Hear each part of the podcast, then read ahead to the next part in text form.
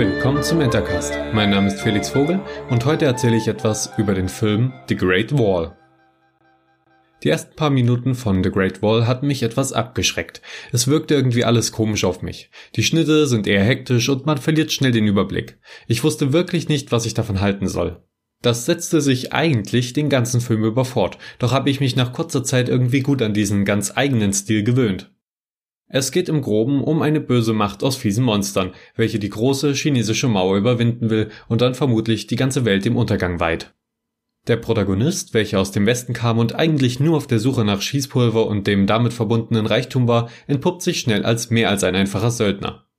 Während im Hintergrund eine seichte Love Story mitschwingt, stehen die Actionsequenzen im Vordergrund. Dadurch gibt es fast immer etwas Buntes, gut inszeniertes zu bewundern und ehe man sich versieht, ist der Film auch schon vorbei. Das betone ich deshalb, weil ich ursprünglich annahm, dass er sich sehr ziehen würde. Doch letztendlich kam er eher kurzweilig und leicht daher, trotz der epischen und teilweise tragischen Geschichte.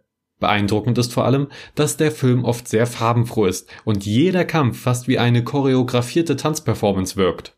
Das, zusammen mit dem Pacing und wilden Schnitten zwischen ungewohnten Kameraperspektiven, macht diesen Film anfangs vielleicht etwas ungewohnt, doch im Endresultat zu etwas Besonderem mit eigenem Stil.